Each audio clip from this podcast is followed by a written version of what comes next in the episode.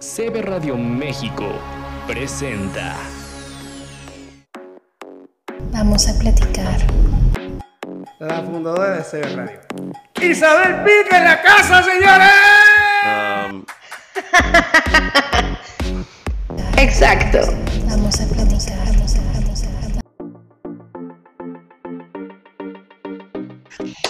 Amigos de CB Radio, bienvenidos a un programa más. Quiero saludar a toda nuestra comunidad de Instagram, de Facebook, de YouTube, de Spotify. Si nos ves o nos escuchas, te mando un fuerte, fuerte abrazo. Mil gracias por estar aquí. Yo soy tu amiga Isabel Pink y te invito a acompañarnos en este nuevo episodio. Ade, ¿cómo estás? Muy bien, Isa, siempre es un honor estar aquí contigo. De verdad que no hay cosa más bonita en este mundo que Ade, porque siempre llega así como que con mucha injundia, mucha emoción para grabar.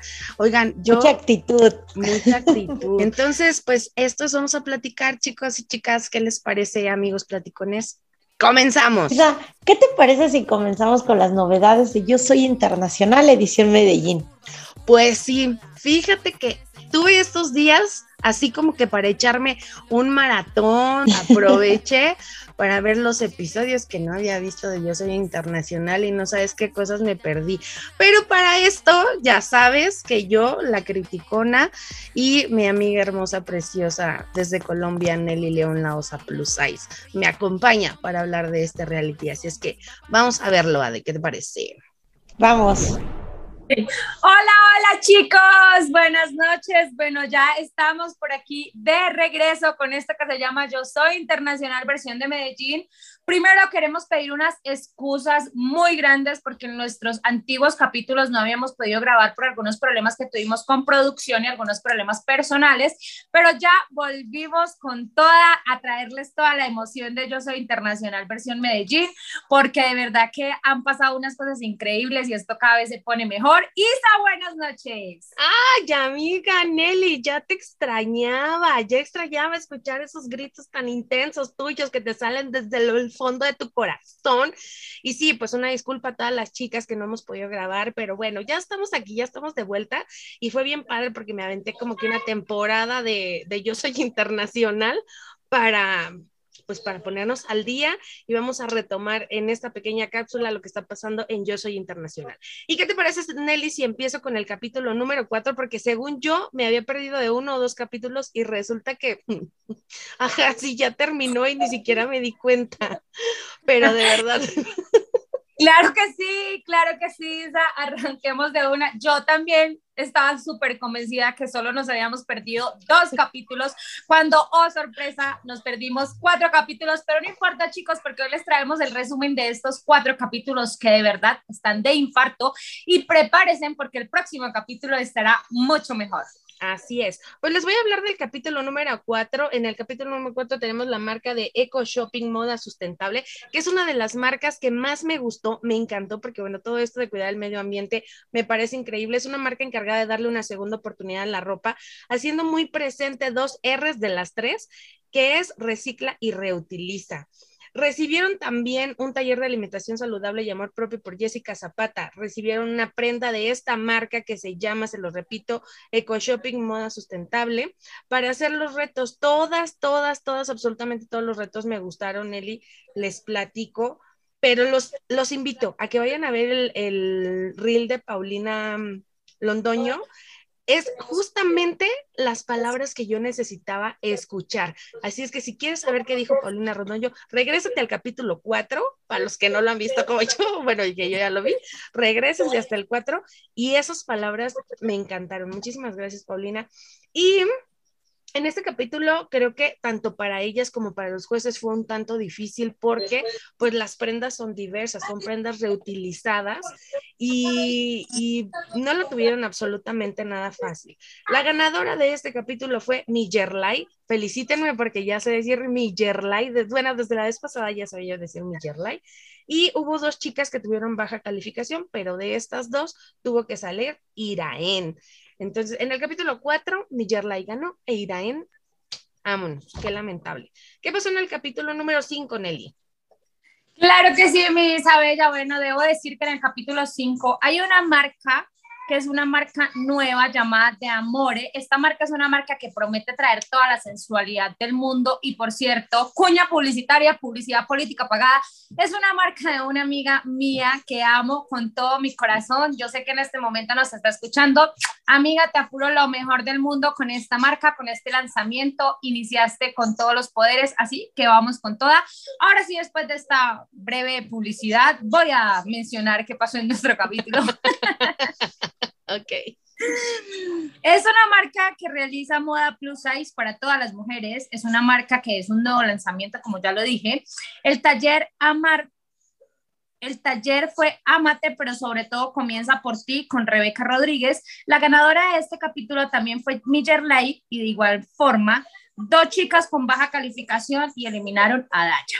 Millerla, y felicitaciones para si la, la, ganadora te estás catapultando muy bien y a nuestra eliminada la abrazamos fuerte. Recuerda que este es el inicio de algo muy grande que viene para tu vida y los invito a todos a que vayan a ver ese capítulo 5 porque de verdad que los reels están de infarto bueno, para todos los que estén como nosotras que nos los perdimos, pero pueden volverlos a ver, pueden volverlos a ver para que vean de qué se trataron. Y bueno, vamos al capítulo rápido, al número 6. La marca de este episodio es Johan Jeans. Punto cool, una marca que tiene unos jeans maravillosos. Yo los he visto en diferentes modelos colombianas, principalmente en Tara Rodríguez, que estos jeans... Y en Nelly León. En Nelly León también una pauta publicitaria pagada este, en CB Radio de johansjeans.cool. Ah, sí es cierto, Nelly, tú también los ocupas. Bueno, estos jeans yo he visto que te moldean el cuerpo delicioso, te hacen ver unas curvas en donde no las tenías y las que tenías te las moldea para que se te vean más chulas.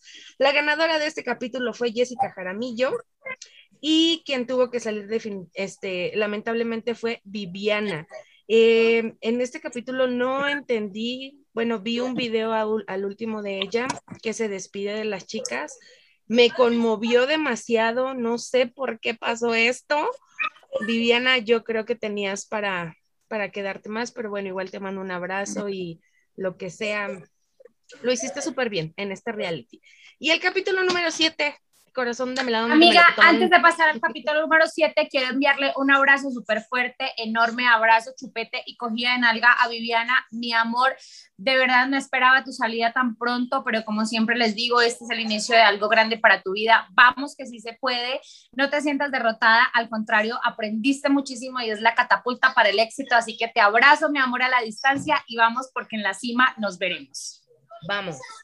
Vamos con el capítulo 7. Tengo que decir que este capítulo está patrocinado por una de mis marcas favoritas de Medellín, que es Santa Fresa. Es una marca oversize que tiene de todos los gustos, colores, sabores y olores para las mujeres plus size y también maneja algunas tallas convencionales.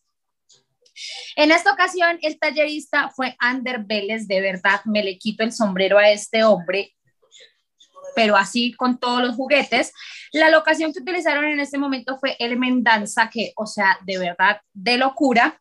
La eliminada, tristemente, Millerladi, no sé qué pasó, no entiendo si venías con una racha ganadora, no entiendo qué pasó en este capítulo, pero igual no importa, mi amor, la cima te espera.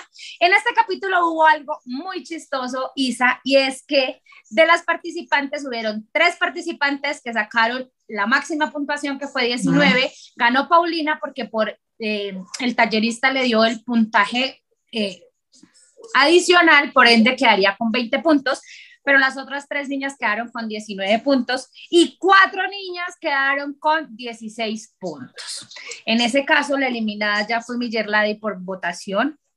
Me quedé impactada. No supe qué pasó porque yo a Millerladi ya la veía, la veía en la final.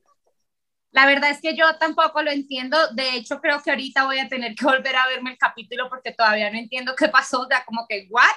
¿Cómo? O sea, ¿en dónde? Pero como siempre, nuestros queridos jurados, Angie, Luis, Fer y cada uno de ellos con sus comentarios súper, súper eh, oportunos, súper adecuados, súper acuerdos a todo lo que pasa. Miller Ladi no importa, traías una racha ganadora, este no fue tu, tu mejor semana, digámoslo así, pero igual tienes mucho para dar.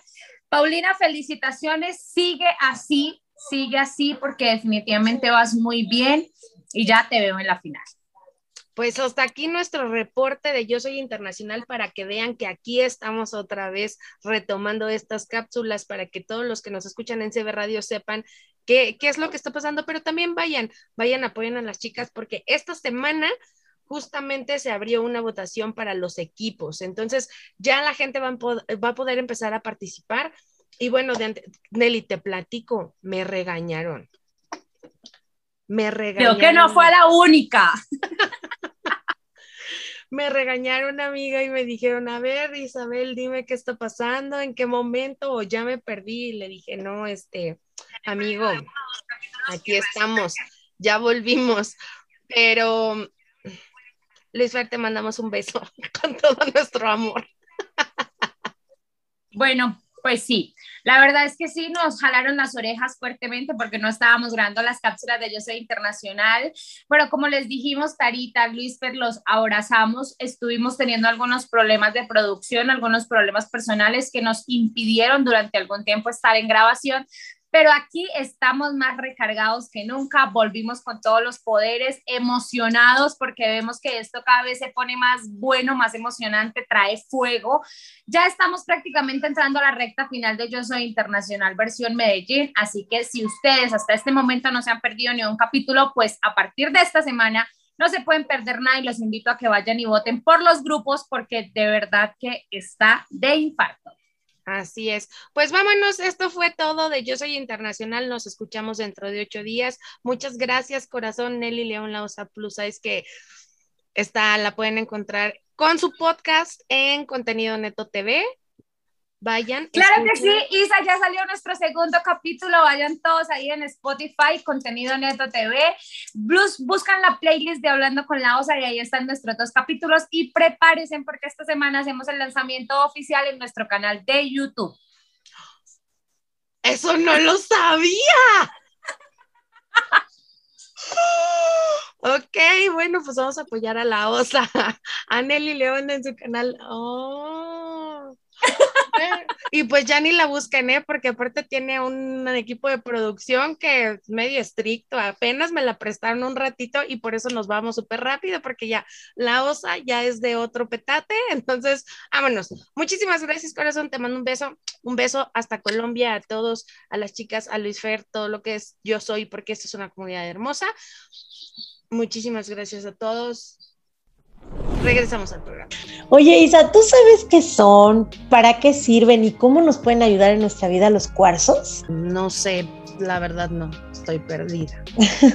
pues mira, para que estemos informados y conozcamos un poquito más sobre este tema, quiero invitarlos a esta sección llamada Shot Holístico con Ivonne Vázquez. Claro, y nos va a hablar acerca de cada o sea, nos va a hablar de varios temas, hacer cada ocho días acerca de este tema y muchos más.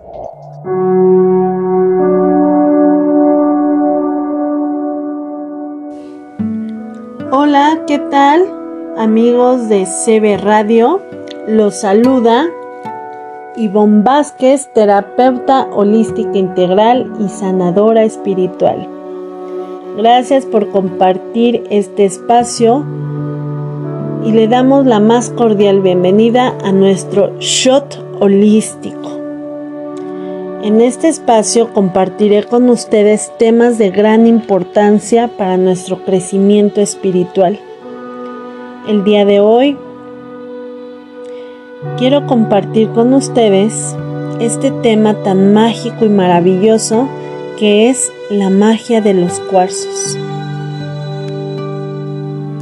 Los cuarzos son uno de los minerales más abundantes que nos regala la Madre Tierra, ya sea de tono transparentes, blancos o coloridos, estos cristales acumulan energía, por lo cual son muy utilizados para amuletos, joyas y para la sanación de nuestro cuerpo físico y energético. Las gemas o cristales son considerados agentes terapéuticos por su capacidad de transmitir, transformar y renovar la energía de su entorno. Son fuentes inagotables de color y energía. Por ello, son importantes para nuestra salud física, mental y energética. Estos cristales los encontramos gracias a la Madre Tierra y el día de hoy te voy a platicar cuáles son sus beneficios de cada uno de ellos. Existen diferentes formas de cuarzos, por lo cual puedes encontrarlos en forma de drusas, pulidos, semipulidos, en bruto, en punta, en pirámide, y todos tienen grandes beneficios. Algunos usos de los cuarzos son, por ejemplo, como amuletos de protección, de sanación, son utilizados también como un oráculo para potencializar la energía, para masajes, uso terapéutico, para purificación de algún lugar, espacio o persona, para meditar y para elevar las frecuencias vibratorias de algún lugar, de algún espacio, para cargar agua para las plantas. Hay diferentes usos de los cuarzos porque nos dan muchos beneficios. Si utilizamos un cuarzo de protección, el simple hecho de llevar un cristal o cuarzo debidamente activado y programado en tu bolsillo, en tu cuerpo, protege a su portador y su campo áurico. Actúa como un escudo de la energía negativa que pueda venir para él. Nos ayuda también a reducir el dolor, si colocas un cuarzo en tu mano izquierda mientras pones tu mano derecha en donde sientes el dolor, vas a mantener esta posición durante 3 minutos y la energía del cuarzo comenzará a fluir por tu mano izquierda y saldrá hacia tu mano derecha. Así, estará desbloqueando los canales y proviniendo la sanación a tu cuerpo físico. También nos sirve para energetizarnos. Tú, con una punta de cuarzo o con un cuarzo, puedes ponerlas en los siguientes puntos estratégicos de tu cuerpo. En el chakra plexo solar, en alguno de tus pulsos, en la muñeca o en el cuello, en la parte interior de los codos o en el tercer ojo, que se encuentra entre nuestras dos cejas. Vas a visualizar un rayo de luz blanca que lo penetra y llenará todo de energía. Permite fluir la energía. Tal vez podrás sentir un ligero mareo, pero es la energía que está limpiando y renovando todo lo que ya no te pertenece. También podemos purificar algunos lugares. Podrás poner puntas de cuarzo en cada esquina de donde quieras purificar o en forma de triángulo. Puedes ponerlos dentro de tu casa, en el centro, en las esquinas y comenzarás a sentir que la energía fluye de diferente forma en tu hogar o en donde los coloques. Podemos energetizar las plantas. Coloquemos un cuarzo semienterrado en una planta. Esto le ayudará a fortalecerse y extenderse, ya que su energía del cuarzo se la proporcionará a esta plantita. Es muy importante limpiar y programar nuestros cuarzos y mantenerlos en un lugar en donde sea especial para nosotros. No podemos dejarlos en cualquier lugar. Recuerda que son especiales y nos proporcionan diferentes beneficios. Rápidamente te platico que una limpieza de un cuarzo puedes colocarlo debajo del, eh, del agua o en un vaso de agua y en automático comienza a limpiarse y a generar nueva energía. También puedes eh, dejarlos a la luz del sol o de la luna y así quedarán nuevamente limpio ese cuarzo para seguirte proporcionando de sus beneficios. Debes programarlos para lo que lo requieras. Si es para sanación, si es para protección, debes de hacer una programación especial en cada uno de ellos. Recuerda que los cuarzos, por sus diferentes colores, nos proporcionan eh, diferentes funciones también. Te voy a platicar, por ejemplo, los cuarzos rosas. Se le conoce como la piedra del amor, promueve el amor a ti mismo y a los demás, la confianza, la paz y la compasión. El cuarzo de cristal se le conoce como el cuarzo maestro, es el cuarzo sanador, pues tiene efectos sobre otros cristales. Es ideal para meditar y absorber energías negativas. Ayuda a la concentración, desbloquea la memoria y estimula el sistema inmune y equilibra el cuerpo. Así como estos que te menciono, hay muchos más beneficios de estos cuarzos. También existen cuarzos según tu signo zodiacal. Y bueno, pues te agradezco mucho que te hayas regalado este shot holístico y te invito a que la próxima semana nos acompañes a escuchar un nuevo capítulo sobre los cuarzos. Muchas gracias a todos los que nos escuchan por estar aquí y ahora. Te invito a seguirme en mis redes sociales. En Instagram y en Facebook me encuentras como Ivonolística y para más información o consultas personalizadas también puedes enviarme un WhatsApp al 55 79 42 1873. Nos encontramos aquí en la Ciudad de México y para mí ha sido un placer compartir este shot holístico. Muchas gracias. Nos oímos en el próximo capítulo. La magia eres tú. Y recuerda, todo en esta vida tiene un propósito. Y ese propósito eres tú. Bye.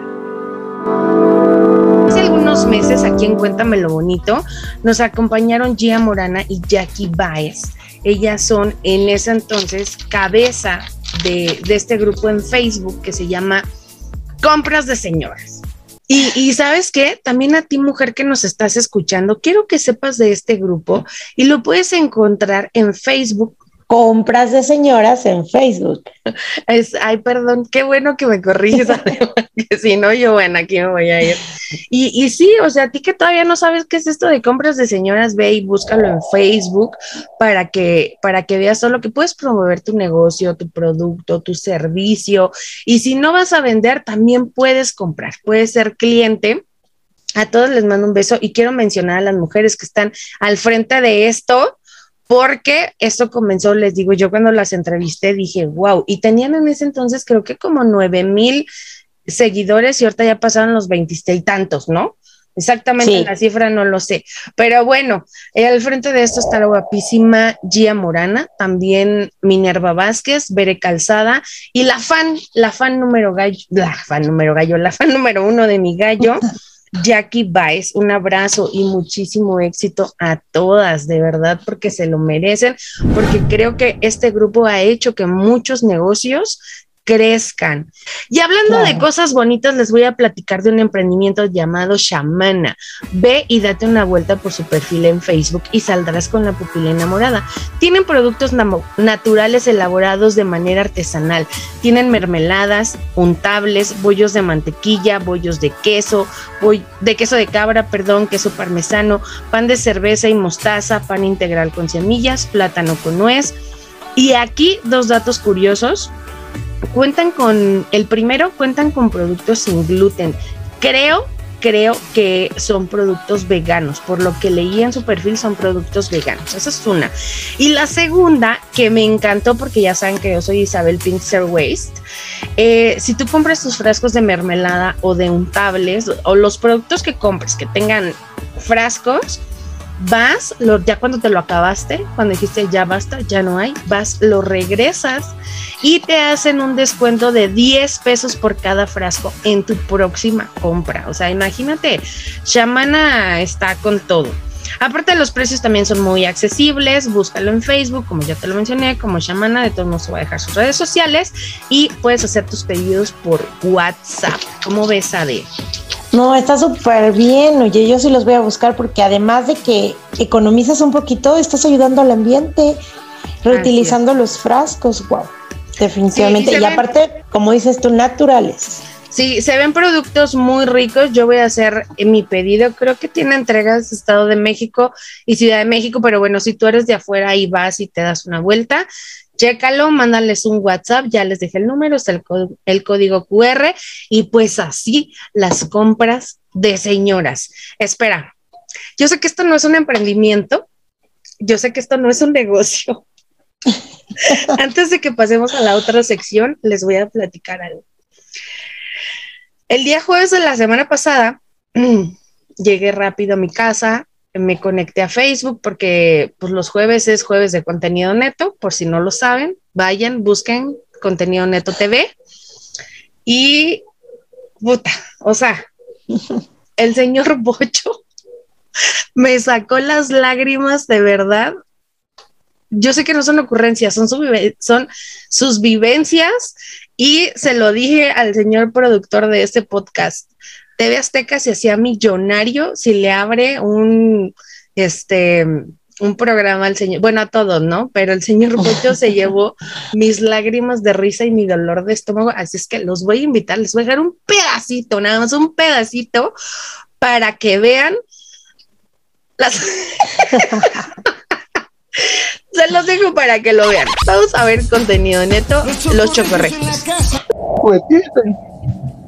Güey, en una de esas me dice, no, me invita una chinchis, le tapo la cheve, güey.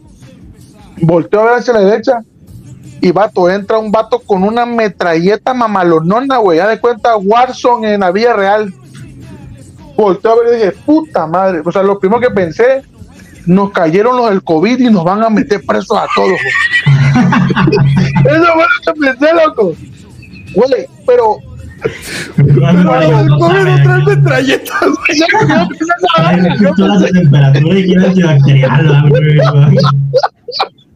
Yo no pensé esa madre, güey. ¿Qué pedo, Loco.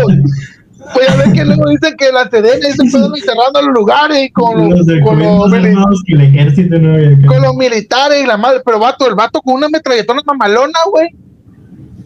Encapuchado, entra uno, entra otro y entran como 10 veces, bueno. Tírense al piso todos. Yo dije, verga, no son los del COVID.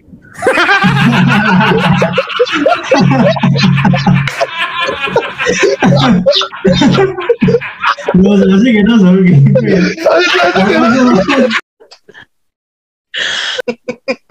Súper divertido, de verdad. No se lo pierdan. No se lo Vean pierdan. contenido todos, neto. Todos los jueves los chocorregios en contenido neto TV, Facebook y YouTube. Y bueno, pues vamos a dar por inaugurada la sección de Platícame en redes, porque como aquí es Platícame lo bonito, ya no es Cuéntame. Ah, no, ¿cuál Platícamelo? Vas platícame lo bonito. a ver. Qué bonito es tener estas pláticas en redes, de verdad. ¿Y cuál es tu secreto para curarte la cruda? Una vez me fui cruda a estuve con un, así, estuve con unos amigos y me fui cruda a otra fiesta. Y entonces en esa fiesta yo me sentía súper mal y recuerdo mucho que mi amigo Carlos Ortega, Juan Carlos Ortega, Ajá. me dijo, come, porque yo no había comido porque no me pasaba la comida, no me pasaba nada, yo tomaba agua y, pero no se me quitaba y me dijo, come. No recuerdo si se me quitó la cruda, pero por lo menos me sentí mejor y creo que esa es una de las partes importantes, comer, pero para curarse la cruda, pues esa vez comer, porque siempre Comer, lo que hago es tomar agua, exacto, sí. ¿Qué pasó en redes? Pues mira, tenemos en esta linda sección, pues nos platicaron algunas respuestas y pues vamos a, leer algunas respuestas del grupo de comun- comunidad de CB Radio, del Instagram y en diferentes lugares donde se publicó. Así que vayan, vayan. ¿Tú, tú cuáles son tus tu, uh, Mira, me o sea, o sea, ¿seguro que estás bien, Ade? Sí, sí, sí, muy bien. ok, ok. Todo bien. Y sí, vamos a ver, por favor. Vamos. este, pues mira, Fabiola Oye, Fabiola, muchas gracias por tu respuesta. Te mando un besote hasta Colombia. Esta mujer es directora de la revista Veo Plus y es activista del body positive. Y ella nos dice que tomar cafecito. Mi preciosa sososita, Adriana de mi vida y de mi corazón, te mando un beso donde quiera que estés y deja al copiloto que ponga la música que se le dé su gana, por favor. Eh, ella nos dice que Peñafiel con naranjada. Pues Brad JB dijo una marucha. Dice Nayibe, Nayibe, te mando un besote. Ah, ella nos explicó todo el proceso. O sea, antes no nos contó cómo se empeda, pero ella nos contó todo el proceso. Dice, les voy a decir cómo dice voy al zurradero. Así dijo, voy al zurradero. o sea, para los que no entienden, el baño.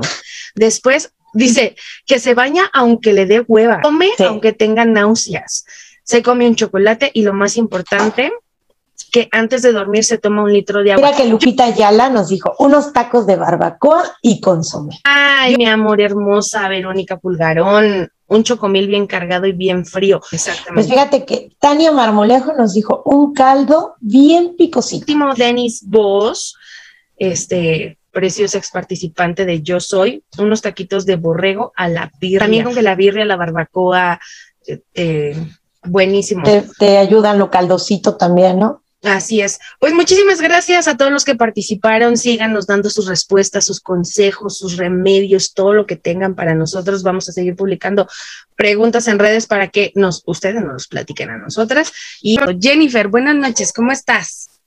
Buenas noches, bien, gracias.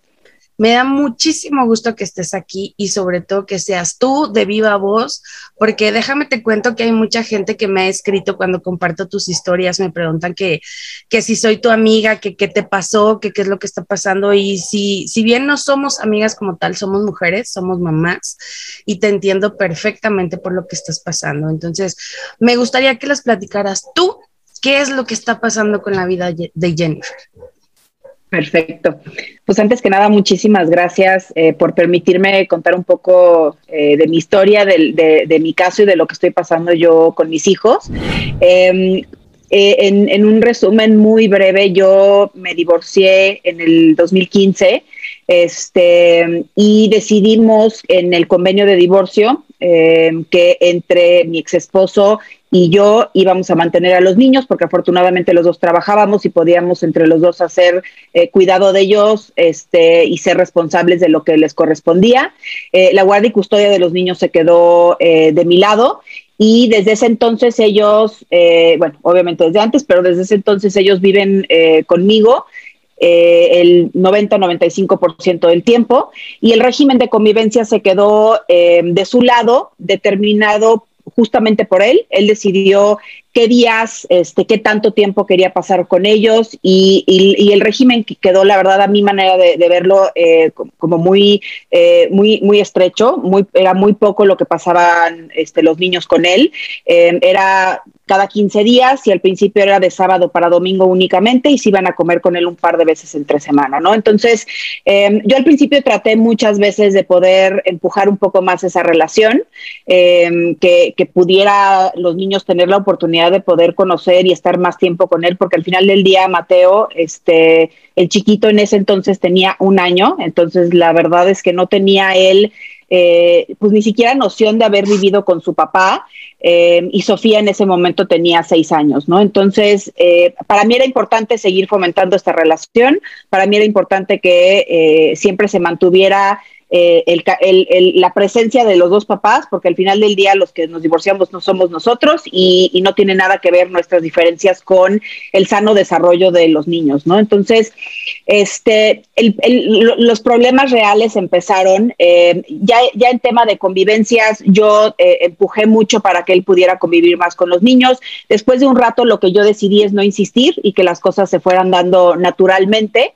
Eh, empezó a pasar un poco más tiempo con ellos, eh, pero pues sí, era como muy esporádico eh, y, su vida la tenían como les decía, el 90-95% conmigo en su totalidad. Em, al, al paso del tiempo, después de un año más o menos, él empieza a incumplir con el tema de la pensión alimenticia a favor de los niños, ¿no? Como, como les decía, no era a favor mío, era a favor únicamente de lo que tenía que ver con los niños. Esto fue en el 2016 más o menos. Eh, ahí nos dimos cuenta en, ese, en ese año, un poquito después, eh, platicando con un abogado en ese momento. Eh, nosotros, afortunada, afortunadamente, pero, pero en ese momento habíamos metido una fianza dentro del convenio de divorcio por si él en algún momento incumplía, se activaba esa fianza como un seguro y, este, y ese seguro cubría un poco lo que él no dejaba de cubrir en ese momento. Nos dimos cuenta que la fianza que él metió ante el juzgado fue falsa eh, desafortunadamente, un año después, nosotros ya, yo ya no me quise meter ni siquiera en una bronca en ese momento. Dije, está bien que incumpla, no pasa nada, yo puedo, yo puedo sola, no, no pasa, no pasa más allá, porque la verdad, para serle sincera, yo siempre he sido este, muy partidaria de llevar las, las cosas en paz. Eh, yo, prefer, yo, prefería, yo prefería seguir con mi vida, hacer mis cosas. Este, afortunadamente, este, todo iba bien eh, en cuanto al trabajo, los niños estaban muy bien, entonces yo dije, yo puedo. Em, después de unos tres años más o menos, por ahí del 2018, principios del 2018, eh, y aunque yo, yo tenía un trabajo estable, este, eh, yo estuve hasta ese momento, y ahorita les cuento por qué el cambio, hasta 14 años en una agencia de relaciones públicas, que era pues mi segundo hogar. La verdad es que era un trabajo que a mí me permitía afortunadamente estar con los niños porque tenía la flexibilidad de poder estar en las mañanas en la oficina y a partir de la una, dos regresaba a mi casa, entonces comía con los niños, los llevaba a sus actividades. Entonces era una mamá súper presente con ellos, hacía todo con ellos y ya en la noche cuando se dormían, pues yo les seguía mi tema del, del trabajo y, y, así era como, como mi rutina con ellos, ¿no? Entonces era... Mamá de tiempo completo con ellos. Así es, así es. Y la verdad, con mucha ayuda de mi, de, mi familia también, mi mamá, mi hermana, mi papá, mi abuelita, bueno, son, o sea, como mi, mi red de apoyo eh, eh, en su máxima expresión, este, porque en todo momento me ayudaban en tema de, híjole, tengo que ir a una junta, entonces ahí te dejo a los niños. Este, al principio trataba de pedir la ayuda del papá de, oye, tengo una junta, te los puedes quedar, y siempre era una negativa. Entonces también con eso ya este, desistí un poco y dije, este, hasta aquí llegué. Entonces, la verdad, con, con muchísimo apoyo de parte de mi familia. Entonces, en el 2018 lo que pasa es, este, e, empiezan a ver por supuesto, más gastos, los colegios, yo, yo para, para mí siempre era muy importante dejar a mis hijos en el mismo colegio en el que estuvieron toda la vida, ellos amaban ese colegio, estaban sus amigos y para mí eh, era como el colegio ideal para ellos. Eh, o sea, yo para, siempre he dicho que, que las dos prioridades para para los niños tiene que ser, este, por supuesto, todo el cariño y el amor que, hay en la casa, pero también una excelente educación, la mejor que se pueda. Em, y, y, bueno, para mí era básico, ¿no? Entonces yo sí prefería gastarme todo mi dinero en tema de la educación para que ellos estuvieran em, en, ese colegio que tanto les gustaba. Em, por supuesto que los precios empezaron a subir y para mí fue muy complicado sobrellevar todo, porque entre, y, la verdad es que pensé que lo iba a poder hacer sola, em, pero él también, aparte de, del tema de incumplir con pensión, este, me dejó unas deudas muy grandes, ¿no? Al, final de nuestra de nuestro matrimonio compró un auto con, con, una tarjeta de crédito mía, entonces me dejó endeudada con un coche, este, y varias otras cosas que dejó este, con muchas deudas que se fueron acumulando, ¿no? Entonces, en el 2018, eh, la verdad, muy, muy renuente y muy en contra de lo que yo pienso. Eh, levanto, en ese momento no fue una denuncia, en ese momento fue este, promover algo en el juzgado familiar, en donde estaba el convenio, para dar aviso que se estaba incumpliendo con, el régimen de, pensión alimenticia de su parte, con todas las pruebas, con todas las facturas, estados de cuentas, todo lo que se necesitaba para poderlo probar. Eh, muy lento, no se dejaba notificar, este, huía un poco de, todo lo que tenía que ver con esas notificaciones y todo. Entonces, eh, me recomendaron eh, mis abogados en el 2019 levantar una denuncia penal. Eh, esta denuncia, ¿por qué? Porque ya es eh, un ilícito, ya es este penado el no cumplir con la pensión alimenticia, ¿no? Porque al final, una vez más, es para los niños, no era para mí. Entonces, eh, levanta una denuncia penal a mediados del, del 2019 y tarda tres años, de, 19, 20, 21.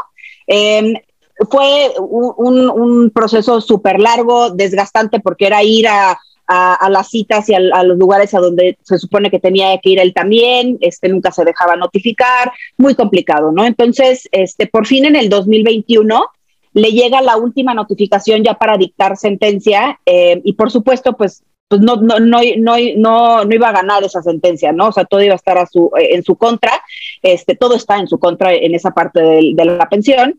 Y, este, y en la última notificación que fue por ahí del 18-19 de marzo de, este año, este, la cantidad que él debe de dinero es una cantidad muy grande y, lo que decide hacer es en una convivencia, el fin de semana después de esa última notificación ya para la sentencia, en una convivencia eh, que fue justo la semana de Pascua más o menos, eh, fue el 29 de marzo, él se los lleva, eh, lo, va y levanta una denuncia en mi contra, una, una denuncia por violencia en mi contra con alegaciones falsas, con mentiras, ya después en el proceso nos dimos cuenta que hasta con temas de corrupción, este, muchas cosas ahí eh, muy complicadas.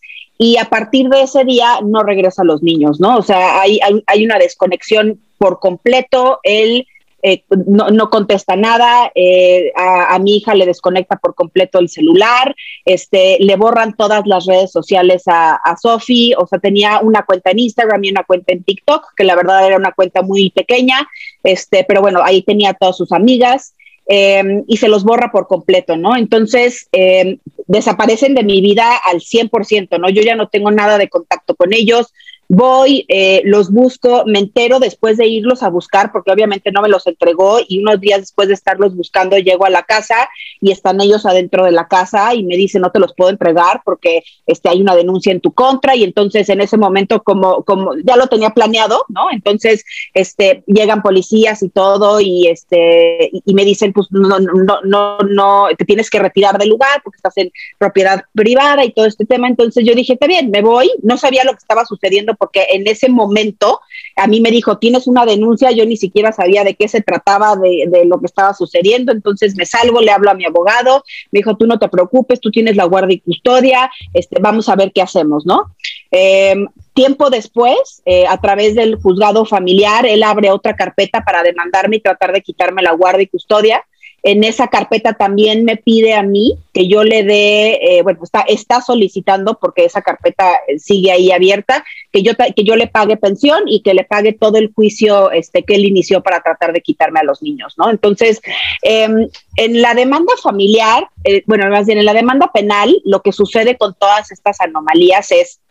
Em, eh, no, nos damos cuenta a través del juzgado familiar que existe una denuncia penal en mi contra nunca me notifican, él nunca ratifica la denuncia. Eh, de hecho, cuando yo me voy a personar, porque yo, yo me entero em, de, de, la denuncia y de una primera audiencia que iba a haber en mi contra, por una, una persona que, que, está dentro de la Fiscalía de la Mujer, porque cuando empezó a pasar todo esto yo levanté manos por todas partes, yo no conozco a nadie, ni, ni soy influyente, ni, ni, ni conozco a nadie de la política, ni del gobierno, nunca ha sido mi tema, y este, pero fui tocando puertas por todos lados porque yo dije, híjole, la Secretaría de la Mujer, el DIF, alguien tiene que poder ayudar porque no entiendo qué está pasando, ¿no? Entonces, em, pedí ayuda por todas partes y una persona dentro de la Fiscalía de la, de la Mujer en el Estado de México me dijo un día, oye, ¿sabes que tienes una audiencia a tal fecha? Le dije, no tenía la más remota idea, no me han notificado. Pues resulta que falsificaron la notificación para que yo no llegara a esa audiencia. Y este, total, gracias a ella, eh, me apersono en la carpeta y digo, aquí estoy, eh, vamos a, hacerle frente a esto de lo que me están acusando, porque uno quiero entender este, de qué se me está acusando, qué está pasando, por qué no me regresan a mis hijos, este, este señor se está escondiendo, o sea, no, no era nada más el tema em, de, de, porque no era un tema legal. Al principio, cuando, cuando pasó todo esto, el juzgado familiar, la juez que estaba en su momento, este, tres veces, eh, mediante una notificación, le pidió que me regresara a los niños. esta notificación era hacer entrega de los niños en tal fecha, tres veces no se dejó notificar, entonces pues el juzgado lo toma como que pues no le llegó el aviso, ¿no? Entonces ya después de esto, y, raro, ¿no? Porque llegábamos a notificar, porque yo dije, yo me voy a ir a parar a todas las notificaciones porque yo no voy a dejar que, que vaya una notificadora que no conozco, no conozco el proceso, pero fui aprendiendo muchas cosas en, en el camino y dije, yo me voy a ir, me voy a parar ahí, me voy a asegurar. Tú la llevas, la Claro, totalmente, totalmente. Entonces, curiosamente, cada vez que íbamos a notificar, no estaba, ¿no? Justo a la hora, porque eran horarios de, un día fuimos a las 5 de la mañana, ¿no? Entonces, ¿por qué no estarías en tu casa a las 5 de la mañana, menos que te hayan avisado, que te hayan este, dado el pitazo de lo que, de lo que estaba sucediendo? Entonces, ahí, ahí las cosas empezaron, a mí me empezaron a...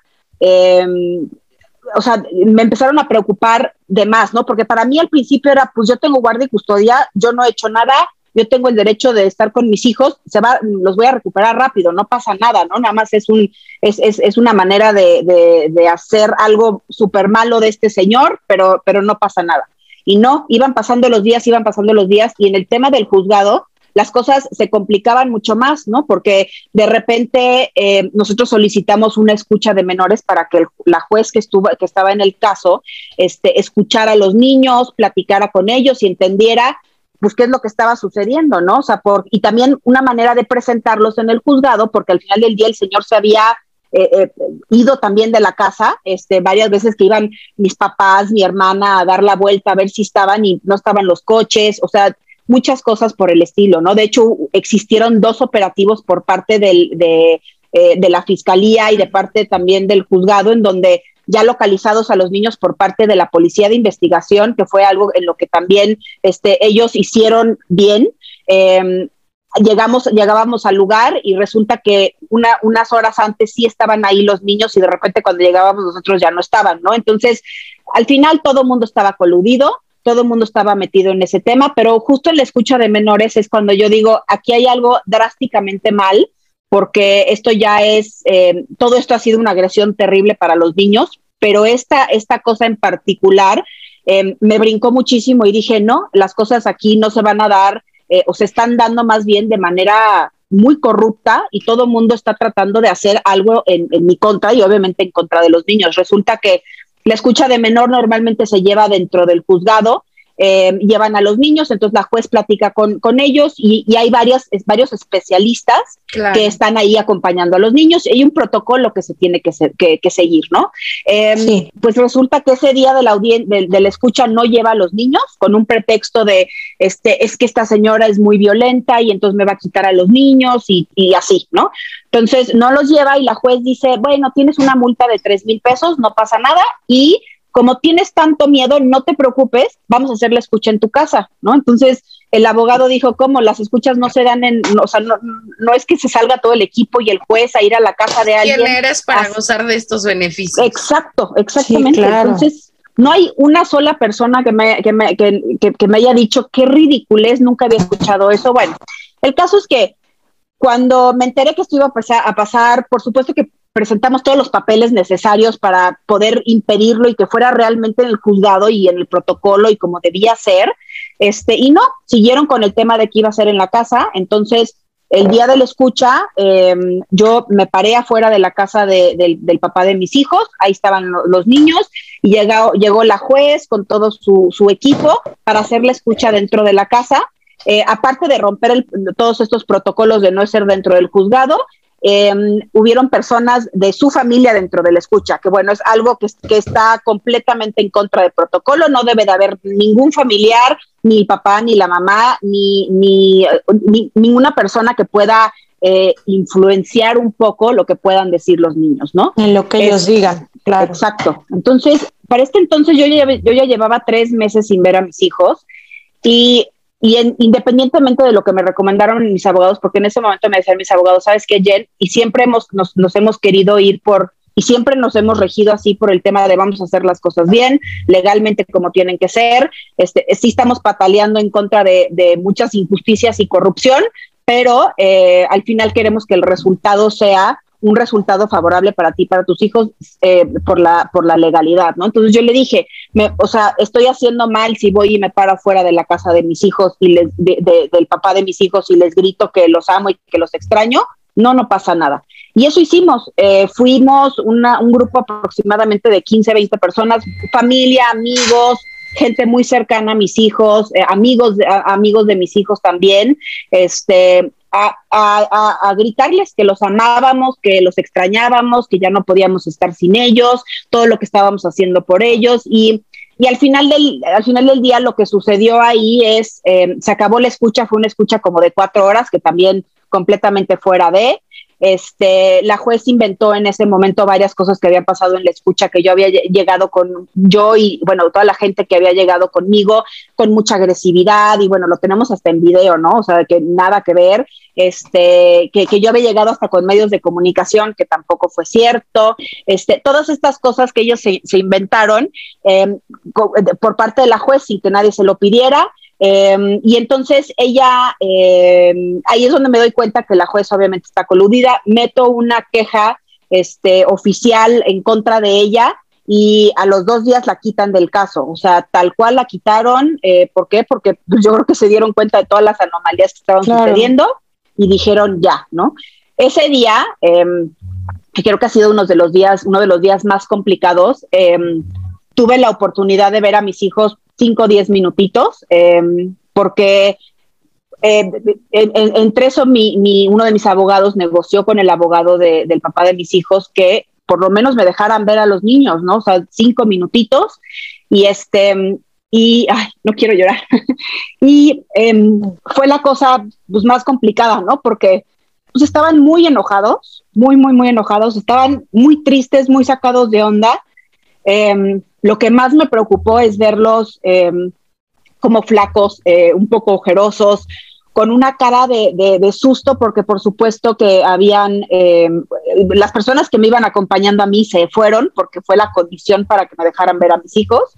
Entonces yo dije, está bien, váyanse, voy a hablar con ellos unos minutitos. Este, y, y fue algo muy, muy complicado. ¿Por qué? Porque volteaban a ver a su papá como como diciendo, ¿qué digo? No, exacto, ¿qué digo? ¿Qué hago? Si lo que hago está correcto, con muchísimo miedo, ¿no? Especialmente la grande. Eh, Sofi este, estaba muy, muy, muy enojada conmigo con la situación. Mateo em, como, se acercó a mí, este, me dio las manos a través de la reja porque así pidieron que fuera. Fue una cosa terrible. Este, y me dijo tal cual, mamá, este, o sea, como, como muy sorprendido de verme, ¿no? Porque una de las cosas que nos habíamos enterado nosotros a través de unos amigos de, mi hija al principio, cuando todavía eh, eh, estaba en el otro colegio, era que Sofía había dicho en, un, en, un, en una clase que yo estaba internada en un hospital y que yo no los iba a ver seis meses. Ese fue como el, la idea que les metieron en la cabeza. Entonces, pues yo no sé si entre el verme, no sé qué historias les, les hayan metido en ese momento y hasta ahora, por supuesto, a, la cabeza de, pues, ¿qué estoy haciendo yo? ¿En dónde estoy? ¿Por qué no estoy con ellos? Entonces Mateo me decía, este, mamá, pero ¿por qué, por qué tiene que ser a través de la reja? ¿Por qué, ¿Por qué hay tanta gente? ¿Qué está pasando? ¿No? Entonces, este, pues por supuesto que fue así como un enfrentón con una realidad terrible porque Em, yo sabía que mis hijos eh, hace unos meses atrás, antes de que pasara todo esto,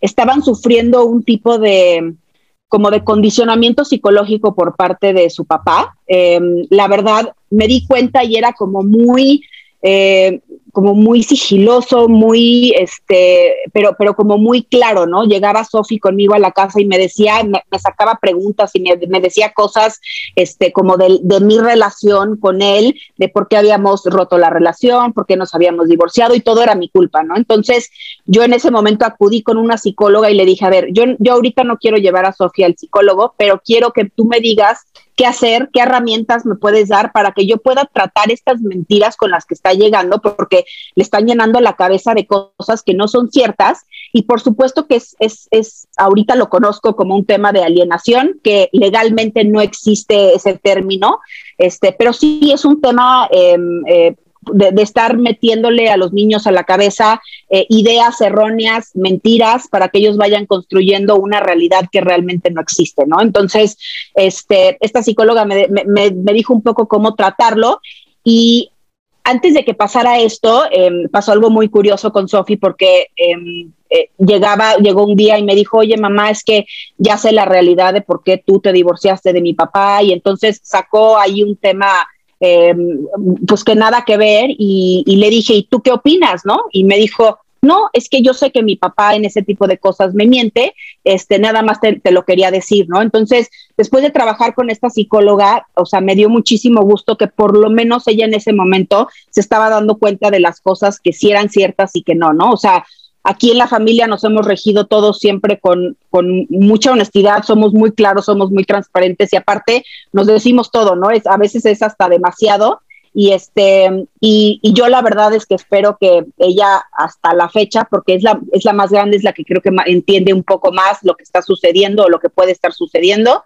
este tenga eso como muy claro en la cabeza no en Mateo la verdad es que está chiquito todavía y hay muchas cosas que no entienden. Em, a mí Mateo eh, Sofía es una niña muy fuerte este tiene un carácter impresionante y este y es súper resiliente. Mateo era una persona que estaba pegada a mí, era un niño pegado a mí como lapa 24 horas al día, ¿no? Y más en la pandemia porque este pues porque estábamos ahí como muégano y como estaba chiquito hacíamos clases juntos, bueno, un chorro de cosas que les podría contar yo, pero este justo me quiero regresar al tema de eh, cuando yo meto toda esta demanda de, de la pensión alimenticia y todo, eh, en su momento yo me tuve que cambiar de trabajo. Eh, ¿Por qué? Porque aunque adoraba mi trabajo, la verdad es que necesitaba yo en ese momento ganar más dinero para poder eh, sanear un poco como la, falta de responsabilidad de, mi ex esposo, ¿no? Entonces me cambio, exacto, me cambio de trabajo.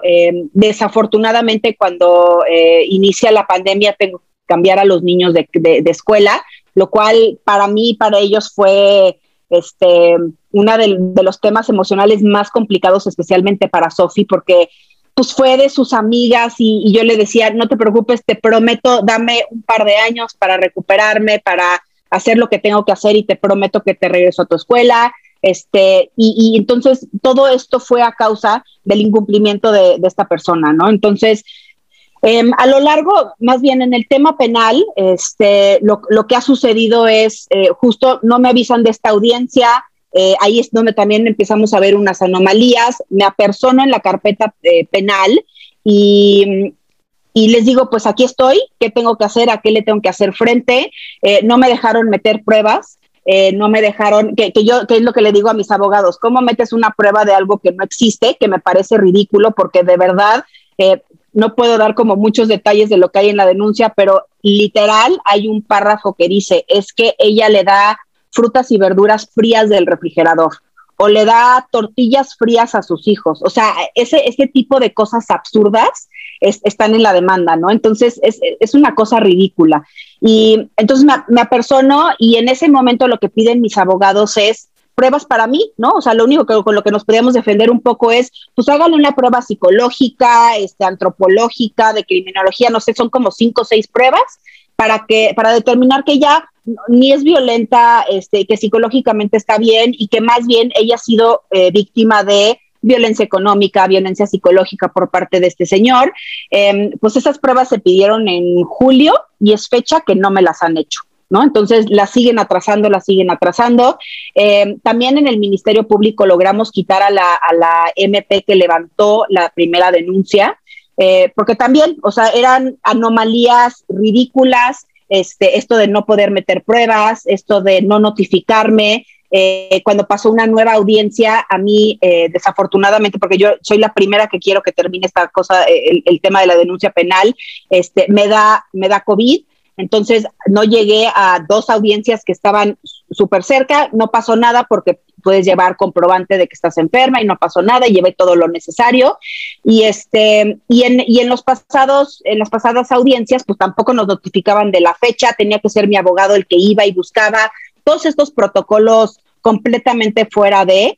Em, hay un, hay un, también hay varios procesos dentro de esta parte penal que eh, se vieron muy comprometidos, entonces por eso quitan a la MP y ponen a una persona nueva que, a serles muy sincera, es eh, igual de complicada que la primera, ¿no? O sea, no, no hay como mucha ayuda, como mucho apoyo, eh, y no ayuda para mí ni apoyo para mí, ¿no? O sea, el, tema de, lo absurdo que es toda esta denuncia y, de lo ridículo que es todo esto, más eh, siendo una persona que ahora ya le vamos a hacer frente a esto, pero es una persona que eh, él es un médico que trabaja, este, se ha desempeñado como médico durante 15 años más o menos y resulta que eh, no tiene una cédula profesional para ejercer.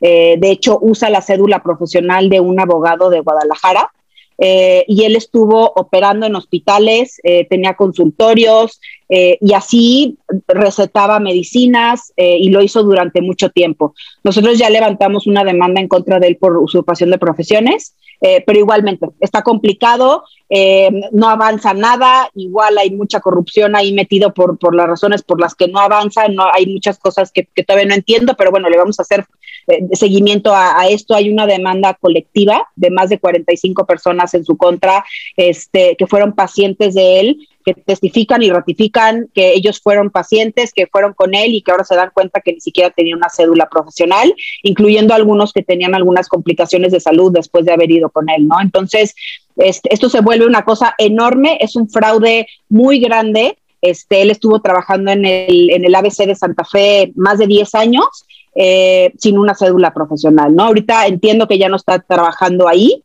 eh, y ahora se hace pasar creo que por nutriólogo o algo por el estilo, pero bueno, es, un, es una persona, eh, aparte de, incluir fianzas falsas en la parte del convenio de divorcio, es una persona este, pues, que engaña con su cédula profesional y atenta contra la salud de la gente, porque al final del día, bueno, a mí se me hace de lo más grave que puede existir y más si vas a hacer una cirugía o algo así, se me hace súper complicado. Y, este, y bueno, creo que una de las, de las peores complicaciones es este, justo este tema de de, falsas denuncias. Él está, él levantó una falsa denuncia en mi contra para poderse vengar, eh, para no poder, para no pagar esta pensión de muchos años que debe. Este, inclusive hay hasta amenazas de él desde antes de si no bajas la denuncia o si no quitas la denuncia o si no dejas de decir el tema de la fianza, este, te va a ir mal. O sea, siempre era así, el karma te va a alcanzar, era lo, era como su frase preferida. Este, entonces, la realidad es que ese, o sea, el, proceso va muy lento, eh, eh, todo, todo va avanzando, eh, yo creo que correctamente y como debe de ser, y creo que las cosas ya están un poco más en línea, ya estamos recibiendo ayuda y apoyo de varias instituciones que dijeron, oigan, ¿qué está pasando aquí? No puede ser posible que, que existan estas anomalías y que, y que se esté dictando de esta manera, pero peor aún, que va a cumplir casi siete meses sin estar con sus hijos por una persona que levantó una falsa denuncia, ¿no? Y, las, personas a su alrededor han sido cómplices terribles, escondiéndolos, este, han salido eh, cosas eh, que yo desconocía en testimonios de, gente que ha ido a, testificar en su contra y a mi favor, exnovias de él, eh, personas que anduvieron con él cuando yo estaba casada con él, que levantaron la mano ahorita con todo lo de redes y me dijeron, mira, yo esto eh, a mí me parece pésimo lo que está haciendo, yo anduve con él de tal fecha a tal fecha, eh, hay, hay un, testimonio, información de una persona a la que violentó, eh, una persona con la que anduvo y, este, y que le confesó que él también tenía otro hijo perdido por ahí, este, que ese es otro tema que estamos investigando porque también, o sea, resulta que ese hijo, hijo sí existe y, la mamá de ese hijo, em, hay como una historia medio, medio complicada ahí. Este, y, así han, han, ido saliendo personas eh, con, con, el afán de ayudar, decir, yo te ayudo en lo que tú necesites, exnovias de, de, como les decía, exnovias de él que fueron a dar testimonio de lo que ellas vivieron, de lo que aprendieron de las mentiras, eh, de cómo este señor les presentó a mis hijos antes de divorciarse de mí, o sea, todavía casados y todo, los llevaba a convivios con ellos. Este, no, una cosa, una cosa terrible, o sea, para mí ha sido una bomba de información eh, de repente recibir todo esto aparte de todo lo que está sucediendo con mis hijos. Entonces, la realidad es que em, empezó con una preocupación muy fuerte del tema de extraño a mis hijos, por supuesto, yo siento que no puedo ni respirar ni vivir sin ellos, pero realmente estoy muy preocupada por la persona con la que están conviviendo. Es, es una persona que algo tiene mal, más allá de una venganza o más allá de, de, lo mal que pueda tener, este, o de lo mal que me quiera hacer a mí, es impresionante cómo no se da cuenta del, del, mal que le está haciendo a los niños, ¿no? Los tiene completamente aislados de la vida, este, de, mi familia, este, de sus amigos, los cambió de nuevo de colegio, entonces todo fue nuevo. Entonces, para ellos la verdad es, es nada más lo pienso y este, ay, perdón, se me empieza a quebrar la voz es, un poco. Es terrible completamente lo que estás viviendo y lo que están viviendo los niños porque no se está dando cuenta esta persona que a quien está haciendo sufrir es a ellos. Yo sé que yo he visto textos tuyos que dices que puedes dejar las cosas en paz, quitar las demandas y que lo tuyo es justamente recuperar a tus hijos y que lleven este proceso de la mejor manera, la convivencia que se dé de la mejor manera. Eh, es muy lamentable lo que estás pasando, es muy lamentable lo que están pasando tus hijos porque uno como ser humano, como adulto, trata de entender muchas cosas del comportamiento humano, pero los niños vienen en ceros, los niños vienen sin maldad. Y una de las cosas que se me hace completamente injusta es esa, llenarles de la, la cabecita de odio, de rencor, de ideas falsas de algo que realmente no está pasando. Y era muy importante para nosotros que estuvieras tú aquí contando esta historia porque eres una entre mil y lo sabes, porque no estás sola, porque no es el único caso. Yo no lo pasé como tal, pero viví con mucho miedo. Y, y, dentro de tu seguridad, Jen, que tienes en tus publicaciones, tu campaña diaria, porque es un constante de estar ahí y estás en juzgados, estás en un proceso que te desgasta física, emocional, sentimentalmente y estás de pie, como le decimos en la portada de este episodio. Entonces, yo quiero que, me digas qué es lo que estás esperando. Desde ese día ya no has vuelto a ver a tus hijos. Ya no. Más que los, los 10 minutos que Los 10 minutitos, exacto. Yo no sé cómo estás de pie, pero de verdad te admiro muchísimo. Ya no ya me hubiera caído. ¿qué, ¿Qué solución te dan? Vimos o vi más bien que estás ya, te fuiste a Cámara de Diputados, no, al... Al, Poder Judicial del Estado de México. Exactamente, exactamente. Sí, ahí, mira, ahí lo que estamos, em, la verdad, como dices, uno de los temas importantes es que em, es impresionante de verdad la cantidad de personas que están pasando por esto y que es un patrón Em, parece de verdad como, como copia y pega de, este, no, no te parece esto de tu ex, pasa para mujeres y para hombres, pero ahorita se está dando un fenómeno muy grande para las mujeres, como que en su momento era en contra de los hombres, no pagas pensión, entonces te quito a los niños, ¿no? Este, y ahora se está dando al revés, al revés es, no te quiero pagar pensión, no me quiero hacer responsable, entonces yo me los quedo y aparte tú me pagas una pensión, o sea, y entre muchas otras cosas, ¿no? Porque ahí lo que estamos tratando de promover un poco es ver de qué manera eh, estoy aprendiendo y estoy eh, como adentrándome mucho en este tema para poder entender de qué manera se pueden cambiar ciertas partes de la ley eh, en beneficio de los niños. Sé que es un proceso que va a tomar mucho tiempo, pero me, parece ridículo de verdad que en tema de, de niños no exista de verdad eh, una, una, una, manera diferente de ver las cosas y de hacerlo con rapidez, ¿no? O sea, no puede ser posible. Yo conozco gente que han estado 10 años sin sus hijos y que siguen peleando y son personas que están eh, luchando y, con, con, toda la desesperanza, con todo el...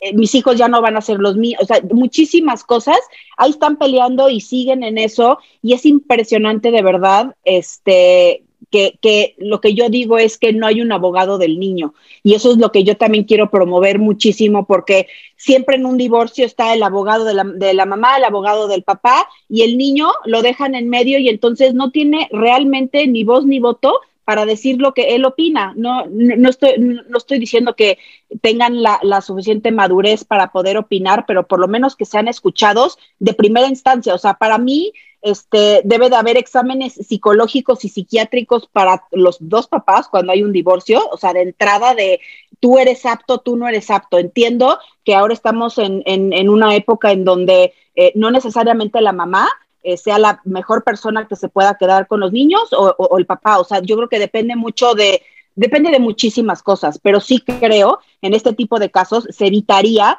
que personas con psicopatías y narcisistas se queden con los niños para poder evitar toda su responsabilidad, porque al final todos tienen el mismo patrón. Los, los hombres que hacen esto, que es lo que a mí me ha tocado como mujer, luchar contra un hombre, es, tienen el mismo patrón, hacen exactamente lo mismo, quieren desistir de sus responsabilidades. Realmente no hay un interés genuino por los niños, porque en mi caso, por lo menos, seis años, nunca hubo un tema de quiero pasar más tiempo con ellos, quiero, o sea, nunca hubo absolutamente nada, ¿no? Eh, este tema de levantar una denuncia en mi contra resulta también que después de seis años hay toda esta violencia que él, de la que él tanto habla, ¿no? Entonces, es, es, es ridículo, es, es, impresionante que los niños no se puedan defender, que nadie los escucha, que, que nadie los escuche, que nadie los vea, este, y, justo llegamos eh, eh, en, grupo para poder hacer esto este, en el Poder Judicial. Estamos, bueno, no en el Poder Judicial, perdón, en, el Poder Legislativo y justo también lo estamos haciendo en la Ciudad de México, porque esto me corresponde a mí por ser Estado de México y yo haré como lo, lo posible por hacer algo ahí, pero también junto con otro grupo de personas que estamos en la misma situación, hombres y mujeres, vamos a ver que se empujen ciertas leyes, ciertos cambios eh, radicales en eh, por lo menos cómo iniciar este proceso. O sea, ya si se tiene que dar un proceso eterno y largo y no se ponen de acuerdo los papás, está bien que no se pongan de acuerdo, pero que no metan a los niños en medio, ¿no? O sea, tienen, ellos tienen que estar seguros y tienen que estar protegidos. Y este, y de verdad, lo que a mí más me pegó con esto, y de verdad que fue em, lo que a mí me levantó después de estar tirada, porque estuve tirada dos meses en cama, em, aparte del apoyo psicológico que he recibido este, y, de, y de todo lo que estoy tratando de hacer para poder estar bien.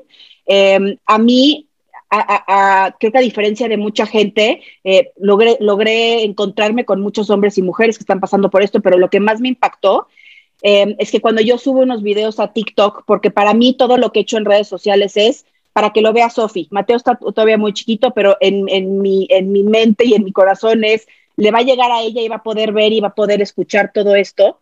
Y al subirlo a TikTok pasó un fenómeno eh, como muy chistoso que para mí no es ni hacerme famosa ni hacerme conocida ni nada, pero me impactó recibir mensajes de adolescentes que están justo viviendo la situación, que, que me decían, yo estoy metida en una, en una bronca entre mis papás, yo hace seis meses que no veo a mi mamá o a mi papá, es terrible, entiendo perfectamente bien lo que sientes, pero más allá de eso, todos me decían lo mismo, me decían, no te preocupes por lo que pueda pensar Sofi, porque siempre fue como muy dirigida a Sofi por ser adolescente y todo esto, no te preocupes por Sofi, ella te quiere, te extraña, no te ha olvidado, este, tú mantente fuerte por ella, ¿no? Entonces, híjole, cuando vi esto, más allá del tema de lo que pueden estar pasando los papás, que es terrible, terrible, terrible, ponerme en los zapatos de los niños y, escuchar audios que me mandaban por TikTok de, que se les partía la voz y, tenían un dolor terrible. decía, no puede ser posible el daño que se les está haciendo a los niños por todo esto, ¿no? Entonces, yo por eso también, y, no ahorita, hace mucho tiempo yo dije, yo levanto las manos, bandera blanca, a mí no me interesa pelear, yo no quiero bronca, no es que me arrepienta de haber hecho lo que, lo que corresponde, lo que yo siento que era lo correcto en su momento, que era pedir lo que era justo para mis hijos, ¿no? Porque no me voy a arrepentir de una decisión que en su momento tomé por ciertas eh, cuestiones que estaban pasando en mi vida em, y no me puedo arrepentir por eso porque era lo necesario en ese momento. Eh, por supuesto que si yo hubiera sabido que esto iba a pasar, pues no la pienso dos veces y digo, está bien, o sea, no, no pasa nada, este, no te hagas responsable, no me importa, no me interesa, este, yo sigo con lo mío, ¿no? Em, pero ahorita ver esto y escuchar esto y sentir esto y, ha sido un golpe terrible para mí porque haz de cuenta que estoy escuchando a Sofi diciéndome exactamente las mismas palabras, ¿no? Entonces, eso fue lo que me dio un poquito más de fuerza y dije, no puede ser posible que la gente está pasando por esto, ¿no? Entonces, este, básicamente estoy tratando de hacer muchas cosas al mismo tiempo. Por supuesto, lo más importante es recuperar a mis hijos y voy a hacer lo posible y lo necesario para que regresen conmigo y yo me encargaré de verdad de que estén bien mentalmente porque sé que va a ser un proceso muy largo y muy complicado, este, y me encargaré de que estén bien, pero, pero sí es una lucha que ya hice mía por, por toda la gente y todos los, los, los, adolescentes que han llegado a mí. Digo, no puede ser posible que, que esto siga y crezca. Es, es, impresionante la cantidad de casos. Este, a mí me han dicho gente este, metida en fiscalías y psicólogos que es eh, este año, y creo que el año pasado, es el año en donde este tipo de casos eh, eh, explotó en, exponencialmente, ¿no? Temas psicológicos muchísimo, pero este tipo de acusaciones de este, levantar falsas denuncias nunca se había visto en, la historia de México, ¿no? Entonces, pues es una cosa terrible y, la verdad es que creo que eso es lo, como les digo, eso es lo que me ha dado un poco de, un poco más de fuerzas porque no, no, no está fácil. Hay días que estoy un poco menos peor, pero hay días que sí estoy completamente tirada en la lona, pero, pero mis hijos son mi vida y, no pueden seguir sufriendo este, esta violencia emocional terrible por parte de su papá, ¿no? son tu motor. Exacto, yo espero definitivamente que en algún momento Sofía y Mateo regresen a tu lado, porque he visto tu lucha desde ese momento y me uno a ti porque lamentablemente yo tuve a alguien muy cerca de mí que pasó exactamente lo mismo que tú.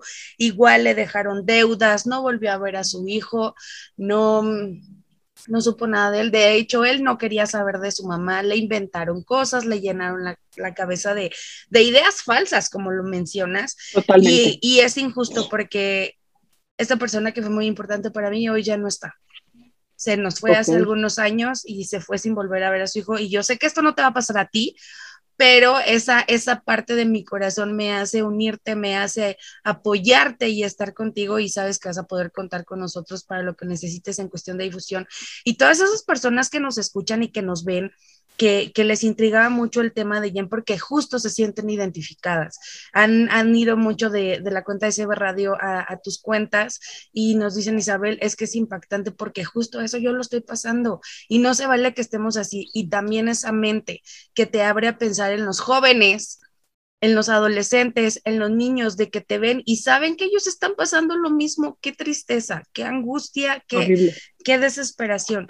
Jen, quiero cerrar esta cápsula agradeciéndote tu tiempo, agradeciéndote tu experiencia, pero me gustaría que nos regalaras un mensaje para Sofía y Mateo por si ellos en algún momento vamos a poner todos los hashtags y a toda la gente que nos ve que nos ayuden a compartir ah, para que compartir. Exactamente para que esto llegue llegue a sus oídos. Y no es hablar mal de tu papá, te lo prometo que no, porque todos cometemos errores, pero aquí está tu mamá que te está esperando con los brazos abiertos, no hay buenos, no hay malos, solamente hay consecuencias que tú no tienes por qué estar involucrado y, y esto se va a arreglar. Sofía y Mateo, de verdad, esto se va a arreglar y van a regresar a volver a estar con tu papá y a volver a estar con tu mamá de la mejor manera. a tener que ser unos niños felices, tienen que volver a ser felices. Lo que se merecen. Sí, lo que yo em, he estado diciendo mucho últimamente es que yo de verdad los quiero em, libres de mente, cuerpo y alma. Este, quiero que puedan hacer lo que ellos quieran y que sean libres y que, y que sepan, Sofi y Mateo, que los amo, que, que no me he movido de aquí, que aquí sigo, que, que los extraño cada segundo em, y que estoy 100% segura que pronto vamos a estar juntos y nada más. Gracias. Así será. Y gracias a todas las personas que nos han escrito. Aquí está Jennifer contándole su historia. Ayúdenos a compartirla, ayúdenos a apoyarla. Tus redes sociales, Jennifer, ¿en dónde te pueden encontrar? Antes, antes, perdón, ¿qué es lo que estás esperando de la gente? ¿Cómo te podemos ayudar? Em, he pedido mucho el apoyo de, seguir compartiendo porque de verdad sí pienso que de alguna manera le puede llegar a Sofi el, mensaje. Em, de alguna manera creo que también em, puede em, ablandar eh, o sí ablandar a lo mejor un poco el corazón de la gente que está haciendo tanto daño, este, que entiendan que es una situación terrible. Este, las autoridades que la mayoría ya saben mi caso y pedirles ayuda y apoyo no nada más para mí, sino para todos este, todos los que están pasando por esto y mucha atención en, nuestros niños, ¿no? Y en lo que ellos están viviendo, ¿no? Entonces, básicamente es continuar con, la difusión y, seguir compartiendo y, este, y estoy segura que, este mensaje les llegará a los niños de alguna manera. Exacto, dense cuenta que no estamos pidiendo nada, simplemente es un clic, compartir y vámonos a todas las redes sociales. Ojalá, porque aparte son mensajes muy bonitos que le mandas a tus hijos. Esos son los que hay que compartir para que le lleguen a Sofía y Mateo. Ahora sí, tus redes sociales, ¿dónde te pueden encontrar? Este, pues tengo por todas partes. Por todas. Eh, en, Instagram es eh, Jennifer em, SB, M e, SB, el, el, de TikTok es Jennifer SB82. Em, en Facebook estoy como Jennifer Seifert, así tal cual, S-E-I-F-E-R-T. Este, y bueno, ahí también tengo eh, link a un blog que estoy escribiendo con pues, muchas cosas y pensamientos que de repente traigo en la cabeza y están también los links en mi cuenta de Instagram. Este, todos los videos que he subido los he subido también a, YouTube, que ahí también en el Instagram hay, hay un link. Entonces, ahí todo está un poco, un poco ligado. Entonces, yo digo, eh, por todas partes de alguna manera tiene que llegar algo. Exacto, sí, búsquenlo por donde sea, busquen el hashtag justicia para Sofía y Mateo y les va a aparecer Jen con todo el amor del mundo que está esperanzada que pues tus hijos regresen contigo. Muchísimas gracias, Jen. Este, a ustedes. nuevamente tu tiempo y pues vamos a continuar con este programa. Muchísimas gracias. Y pues de que Easy Gigi Easy Gigi nos dice no tomar. Vámonos, gente bonita. Esto fue Vamos a platicar. Nos escuchamos dentro de ocho días o nos vemos como gusten. Nos escuchamos, nos vemos. Eh, aquí en Seba Radio, donde el invitado especial eres tú. Yo soy tu amiga Isabel Pink y recuerda que los sueños no tienen fecha de caducidad, así que ve por ellos. Un beso grande. Adiós. Bye. Bye.